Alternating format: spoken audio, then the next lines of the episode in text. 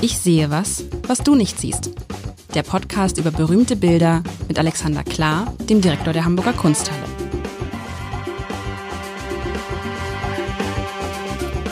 Herzlich willkommen.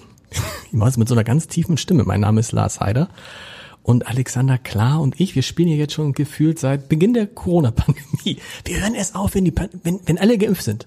Uh, Alexander. wir werden noch lange sprechen. Mach kein Ärger. Nein, also ähm, wir spielen Ich sehe was, was du nicht siehst, mit vielen schönen Gemälden und heute, nein, nicht nur Gemälde, sind auch Skulpturen. Mit viel schöner Kunst. Mit viel schöner Kunst. Und heute hast du mir wirklich so, wenn man sich vorstellt, der Inbegriff des klassischen Gemäldes, glaube ich, dann wäre das für mich dieses, was du heute mitgebracht hast. Ich beschreibe es einmal kurz und dann sagst du, ähm, vor wem es ist. Also man sieht, man sieht, was sieht man denn? Ein Hafen, es ist irgendwie, es ist ein Hafen, eine Hafenstadt, sagen wir es mal so, und da sind viele alte Paläste mit, mit diesen Säuleneingängen. Und man blickt so, das Bild ist so in, in zwei Drittel, drei, ein Drittel, zwei Drittel ist so der Blick auf den Hafen und dahinter aufs offene Meer. Und auf dem anderen Drittel sind halt so Gebäude und da stehen Menschen, Römer, Soldaten, ein Kind noch mehr Soldaten, die sich unterhalten und da stehen auch irgendwie ein paar Hunde dabei und es ist irgendwie, es wirkt wie so eine Alltagsszene aus dem, weiß ich nicht, aus dem alten Rom, alten Griechenland und so. Wenn ja. du deinen Blick nach links auf die Brücke schweifen lässt, dann ah, kannst du sogar lesen, wo du bist. Griechenland, oder? Nee, nicht? Nee, ich kann es nicht lesen. Nicht Rom, nicht Griechenland. Ich okay. brauche eine Brille. Warte, ich ah, brauche eine okay, Brille. gut, ja. Du musst näher ans Bild heranlaufen und auf der Brücke steht eine Inschrift. Katar. Hervorragend. Katar, steht da Karthago? Nee, steht Karthago. Natürlich Karthago. Weißt du? Karthago. Weißt Meine Söhne spielen ja gerade Ninjago und am Anfang dachte ich, es heißt Ninjago. Nein, weißt du, das, das ist so lustig, was du immer sagst. Es hängt halt immer davon ab, aus welcher Zeit man so ein Bild sieht. Und ich, ich las nur Katar Go und war in meinem Kopf war irgendwie Car2Go. Car2Go. Aber es ist natürlich Karthago. Es ist Karthago und wenn überhaupt, dann ist da Ship to go. Aber ist es nicht falsch geschrieben? Gab es damals noch kein, äh, äh, wie ich sehe das, Katar, ist da kein Bindestrich? Karthago. Bindestriche sind eine komische Einführung äh, des 19. Jahrhunderts. Also der Römer kannte keinen Bindestrich. Der hat über seine Stele die Worte verteilt und da musstest du schon hinbekommen, dass du sie lesen kannst. Okay, cool. Also wir reden über Karthago. Wir reden über Karthago. Wir reden über Aeneas und Dido in Karthago. Ein Bild aus dem Jahr 675 ähm, von dem großartigen Maler Claude Gelée, den wir aber alle besser unter dem Namen Lorrain, der Lothringer, kennen. Aha, wir alle. Wir alle, genau. Wir der alle, heißt Claude Gillet. Ein schöner Name. Claude Gillet. Ein schöner. Geboren im Jahr 1600, das kann ich mir super merken. Ich bin ja äh, nicht der allergrößte äh, Datenmerker, wobei ich habe manchmal die komischsten Daten im Kopf. Ähm, keine Ahnung, ich erinnere mich aus irgendeinem Grund an ein Jahr 1072, in dem eine vollkommen egale Schlacht in Manzikert geführt wurde, wo die Osmanen zum ersten Mal den Byzantinern irgendwie zu nahe kamen. Keine Ahnung, warum das in meinem Kopf steckt. Vielleicht ist es auch total falsch, aber es steckt irgendwo ganz da hinten. Also Daten sind jetzt nicht meins, aber in dem Fall 1600. Der ist auch, äh, glaube ich, 80 Jahre alt geworden. Also er hat die oh. ganze erste Hälfte Mitte des äh, 17. Jahrhunderts gemalt. Und das, was wir haben, ist äh, eins der Hauptwerke der Hamburger Kunsthalle. Die Lorrains sind verteilt über die großen Sammlungen Erfahrungen dieser Welt. Ja, und was wir sehen, ist eine idyllische Landschaft. Ein, ha ein Hafen, der Hafen von Karthago. Genau, also eine Hafen, Hafenlandschaft. Wobei es ja. ist irgendwie so, so eine Mitte.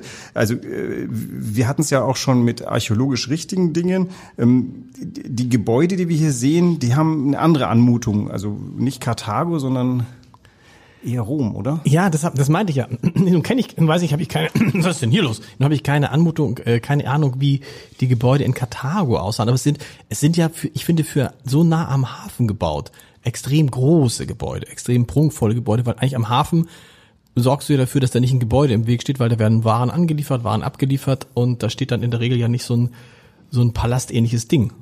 Ja, links sogar etwas, was irgendwie wie ein Tempel ausschaut. Ja, ja, genau. Ne? Ja, wobei, ich glaube, in der Antike, da macht es Sinn, dass die Sachen beim Hafen waren, waren die Wege nicht lang. Natürlich waren da Kaimauern, aber das ging dann direkt über Kommerz und Forum oder, oder Agora oder wie auch immer das dann in Nordafrika hieß und äh, Tempelbezirke. Das lag ja alles fußläufig beieinander. Also äh, die Städte waren ja nicht besonders groß. Was aber tatsächlich auffällig ist, ist dieser lange Sund, der ja tatsächlich äh, sogar so ein bisschen äh, archäologisch nachzuhalten ist. Das ist ganz interessant, weil äh, an und für sich war das dem, dem Lorrain gar nicht so rasend wichtig. Ähm, was, was eigentlich viel wichtiger ist, ist die Frage, was für eine Anmutung hat dieses Gemälde auf uns? Woran, woran, äh, oh, jetzt fange ich hier das Dozieren an, das wollte ich doch gar nicht. Du wolltest woran, beschreiben. Woran erinnert, ich habe schon beschrieben, woran erinnert. Ja, das ist ja das, was mich gerade so, wie, wie, du redest so und ich gucke immer dahin, einerseits auf dieses Gebäude, was da hinten so im, im Hintergrund am Horizont ist, am, am Ausgang des Hafens, Ja. was so ein bisschen aussieht wie so ein äh, Maritimhotel. Ein Hochhaus. Ein Hochhaus. Ein Hochhaus. Auf dem See ist da ein Hochhaus. Aber ich finde, darf ich sagen, das ist so eine, auf den ersten Blick eine ziemlich belanglose Szene, wo man sich fragt, also wenn das jetzt, wenn ich jetzt Fotograf wäre, ne?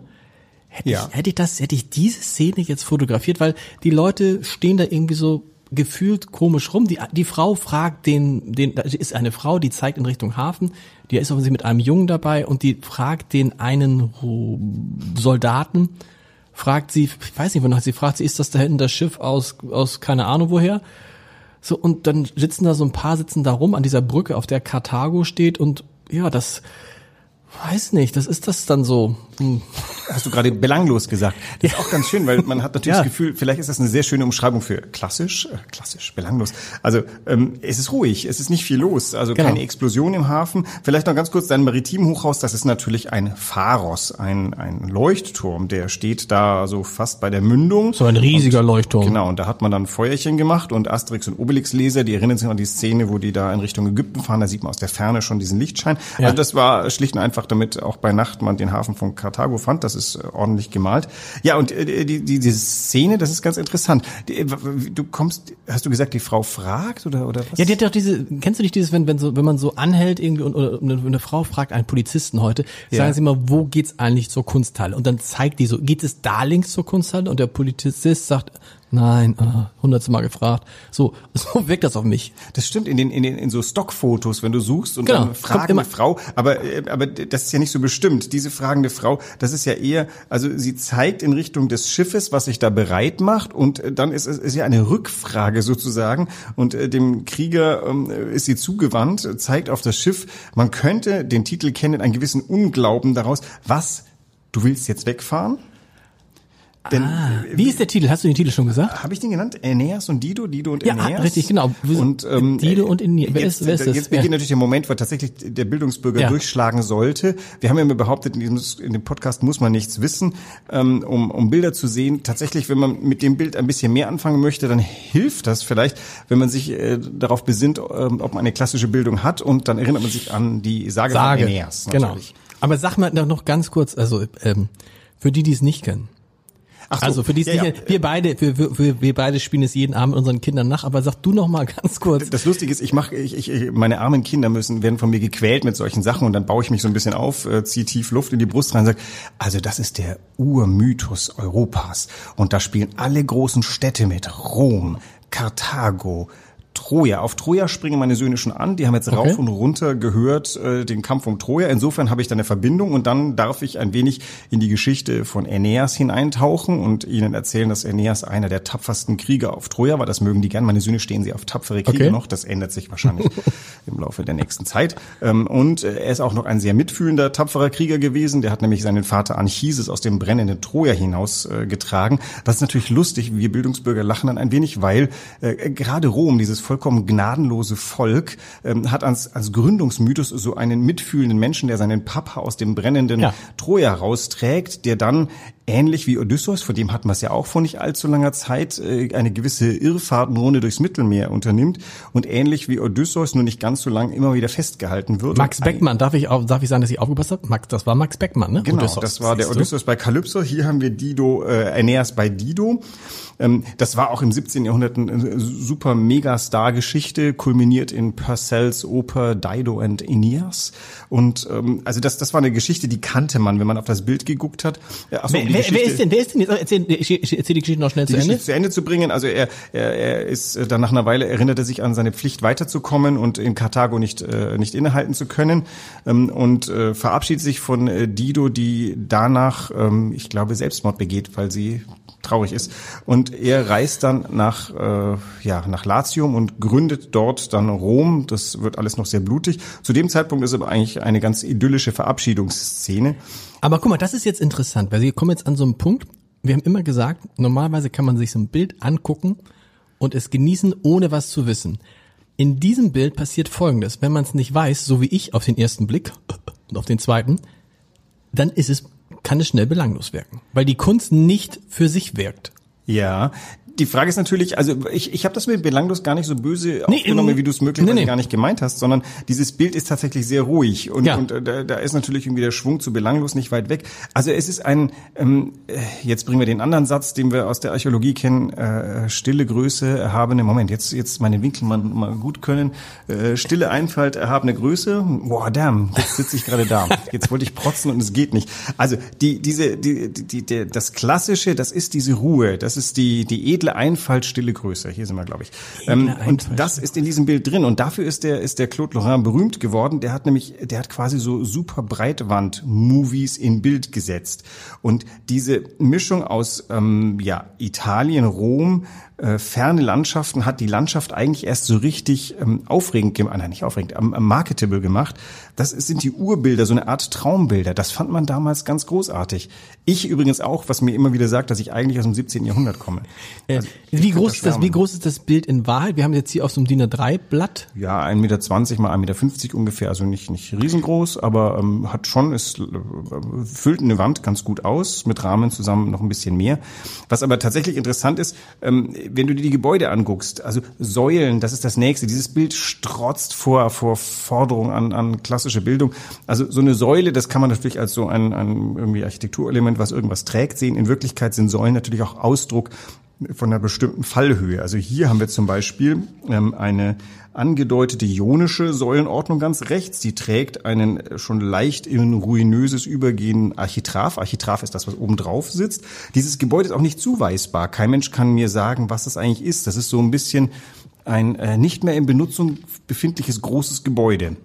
Das hat man in Rom zu der Zeit die ganze Zeit gehabt. Also man lief im Jahre 1600, äh, was haben wir gesagt, war das, äh, 70, 78, lief man durch Rom und da war eine Ruine neben der anderen, riesengroß. Leider nicht mehr bewohnbar oder so mal zum Teil bewohnt. Und das hat er hier reingemalt. Und diese Größe macht diese Szene erst groß. Und das, was ich vorhin eigentlich fragen wollte, ist, erinnert dich das nicht an ein Bühnenbild? Ja, ja, ja. Also, so wie Bühnenbilder mal waren, ne? Ja, bevor ja, sie ja, ja, karg wurden. ja, ne, ja, ja, ja. Es ist, das ist ja, ich finde, das ist so ein Bild, was ein, was mich irgendwie jetzt so, man denkt so, ja, ist bestimmt wichtig, weil es so alt ist und weil es klassisch ist. Aber es macht einen, es, es löst normalerweise, die Bilder, die du normalerweise mitbringst, lösen bei mir ja spätestens ab Minute 10 was aus. Wir sind jetzt bei Minute 12. Und du bist immer noch nicht gepackt Nee, rein. ich, es ist so, es ist so, ja, ja, also es ist aber tatsächlich, vielleicht, ich denke gerade darüber nach, gibt es diesen Satz nicht, dieses, das ist das klassisch Belanglose, wird das zusammen verwandt manchmal? nee, ich glaube, das haben wir hier zum ersten Mal gemacht und wahrscheinlich so- kriegen wir richtig Ärger dafür.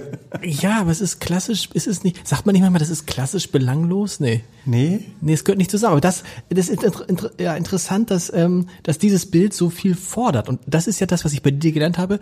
Kunst muss eigentlich ja funktionieren, ohne dass du was weißt. Aber jetzt gehen wir weg von der Forderung. Jetzt habe ich ein bisschen so pseudo geprotzt mit dem, was ich unter Umständen können, wissen würde und was nicht. Jetzt gehen wir mal zu dem eigentlichen Bild zurück und schauen uns mal an. Wir hatten das ja schon mal bei den Hackatschen Wasserfällen. Ähm, dieses Bild lädt ja doch ein, dass man sich hineinbegibt. Und Ja. äh, dann beginnt die Frage, würdest du in das Bild hinein können? Wo würdest du als erstes hingehen? An, an welchen Ort? Also wenn ich jetzt auf in das Bild reinschlüpfen würde, Ja. ich würde natürlich klar ganz unten ans Wasser gehen. Weißt du, da ganz unten, wo da die, Ja. da, sind das Bettler, die da stehen, die dann den einen da anbetteln oder arme Einer Seemann? sitzt, sitzt da an einer überdimensionierten äh, Balustrade übrigens. Schau dir mal an, wie hoch Ja. diese Balustrade ist, an der Ist der liegt. Das ist das macht nicht gar auch, keinen ist, Sinn. nee, ist auch noch ein, ist vielleicht noch ein Teil von so einem alten, auch eine Ruine. Ich würde runtergehen ans Wasser, da wo dieses, da so ist so ein Beiboot, so ein kleines Ruderboot und würde mich da hinsetzen und das dann, du siehst, ich setze mich immer egal, auf Ja, welches Bild du mich einlädst, ich setze mich immer hin. Ich, ich würde hinter dir hergehen, allerdings würde ich dieses Schiff daran pfeifen und ich würde gerne aus diesem Sund hinaus in Richtung dieser fernen Landschaft. du willst immer weg, ne? Du willst immer weg, du kannst Ja, verweile Aber da hinten Augenblick. ist so schön, da muss man doch hinwollen. Also das ist eins der Urbilder, das ist, wird im 19. Jahrhundert erst wieder aufgegriffen, diese Sehnsucht nach der Ferne, Ja. dieses Weite, dieses Bild öffnet sich doch nach Aber das, aber, Horizont. aber da ja, ja und nein finde ich. Es ist, äh, du hast eben nicht die Ferne, weil vorne rechts in dem ein Drittel des Bildes diese riesigen Gebäude, diese Fernsicht ja erdrückend. Stell dir das mal vor, die wären nicht da. Was hättest du, hättest du, würdest du nur den Horizont sehen und du hättest diesen ja, klassischen, dann wäre das Bild wirklich belanglos, oder? ja, dann wäre es aber vielleicht schön.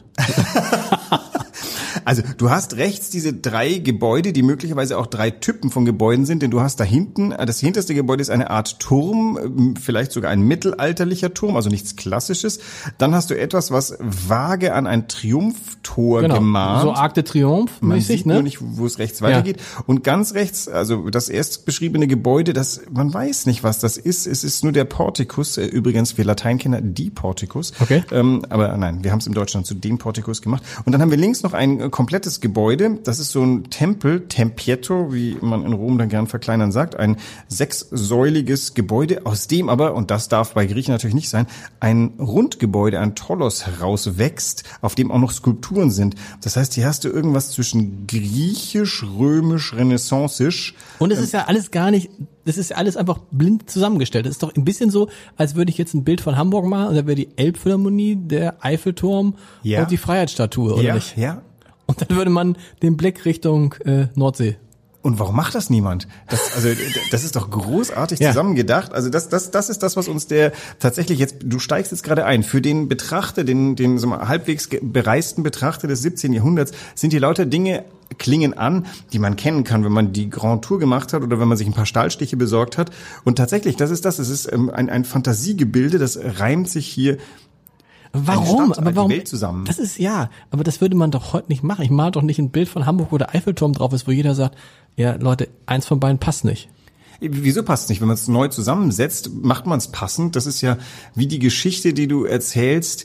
Äh, Wir geraten jetzt ja fast schon in die Nähe von Fake äh, Nee, nee, News nee. oder Fake Facts. Das ist ja zwar eigentlich vorbei, Ja. aber tatsächlich, die, die, die, was der Künstler hier tut, er setzt Dinge, die ähm, zum Teil irgendwie einem bekannt vorkommen, zusammen zu etwas Neuem und schafft damit ein Bild. Man muss dazu wirklich sagen, der, der Laurent hat das sehr kon kon äh, konzeptuell, würde ich fast sagen, durchgezogen. Die Bilder von ihm erkennt man in jedem Museum aus äh, drei Sälen Entfernung, weil sie immer ungefähr gleich angelegt sind. Ach so, das ist immer so, also immer, Ziemlich ähnlich alles. also immer ja. ein Blick in den Horizont, irgendwelche Ge Gerne Ge- eine Hafenlandschaft, Okay. an gerne eine aus verschiedenen Capricci zusammengebauten Stadtlandschaft, aus der immer etwas leicht ruinöses, also selten sind das nur äh, existierende Gebäude. Also das Zusammenspiel aus der Ruine, die ja ein bisschen ein Bild von Verfall und kaputt und geht nicht mehr ist, und Leben, was darin stattfindet, was aber so ein bisschen statuarisch ist, diese Figuren, die da stehen.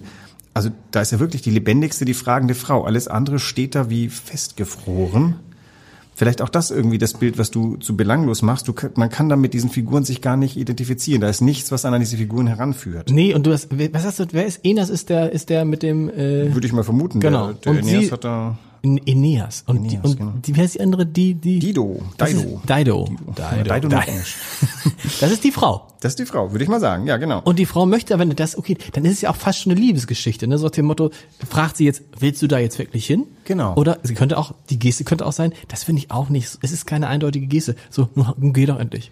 Ich passe schon auf deinen, was macht dieser kleine Junge da? Der guckt einfach nur zu. Die gehört mir dazu. Also äh, hätte ich jetzt auf dem Herweg noch schnell äh, die Aeneis von Vergil gelesen, gäbe es wahrscheinlich noch zu berichten, dass äh, der Künstler sich sehr hautnah an die Vorlage hält. Habe ich nicht getan, deswegen sorry.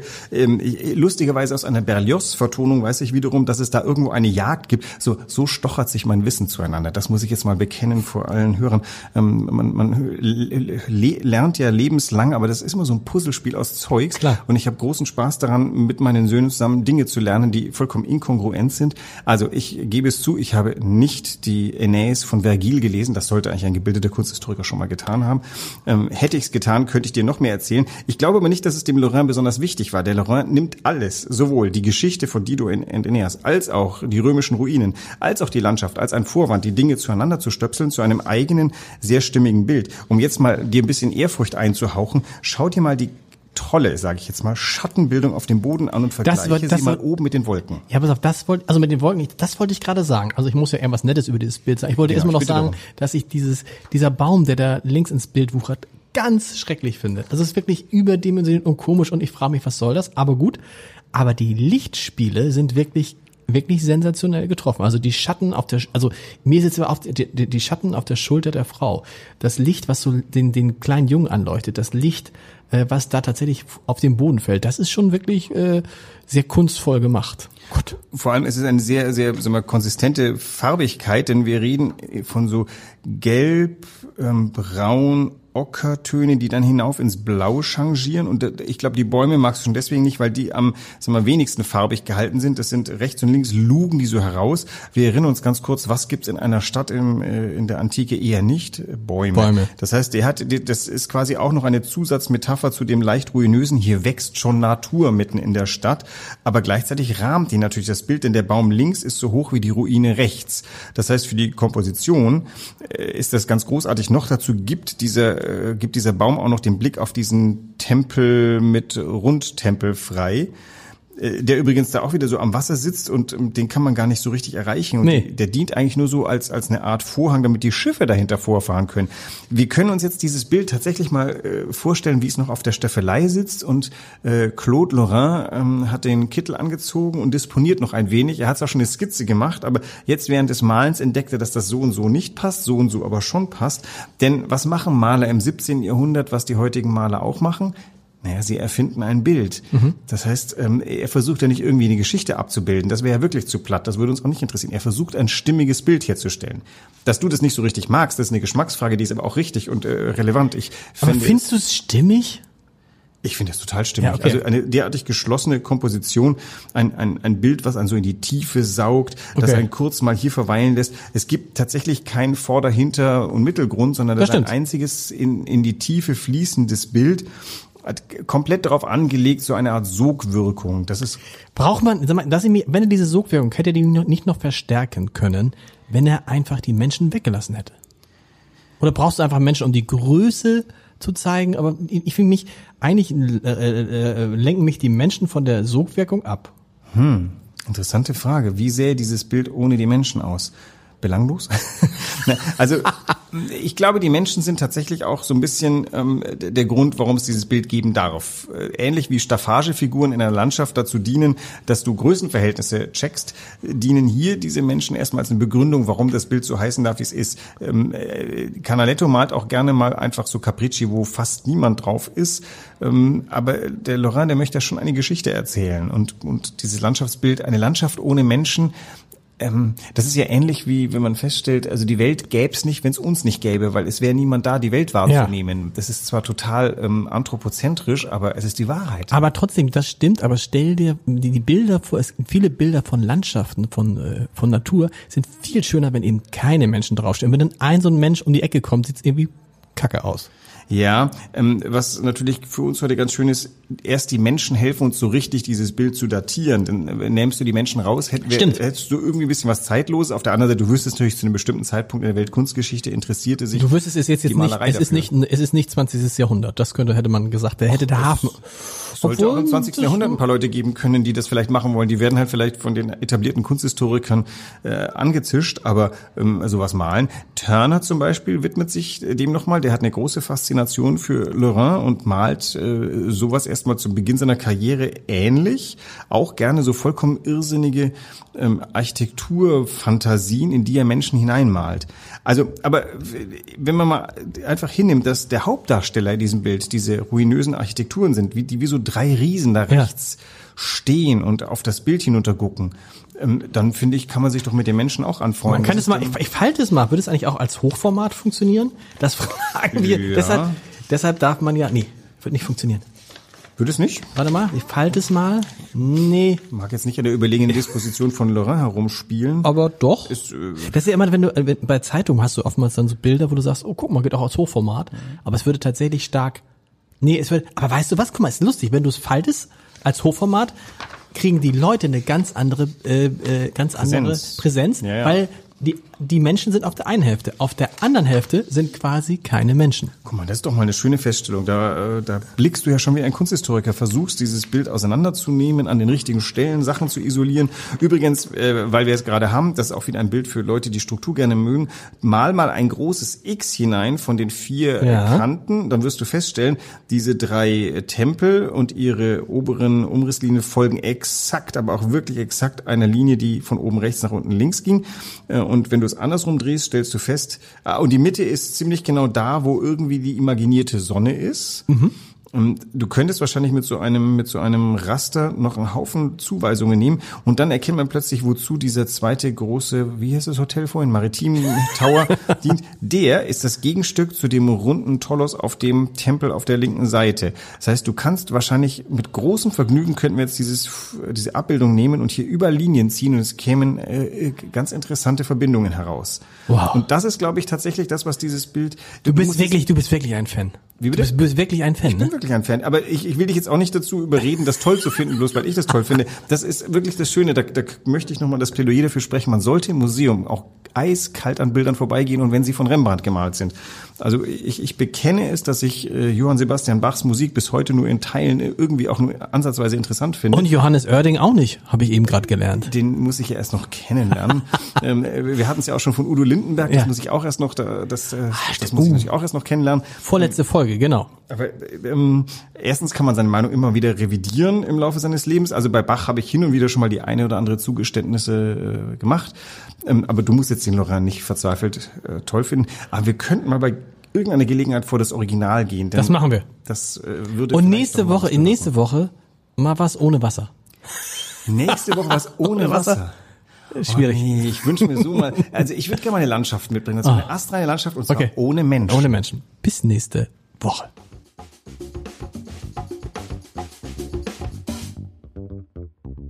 Weitere Podcasts vom Hamburger Abendblatt finden Sie auf abendblatt.de slash podcast.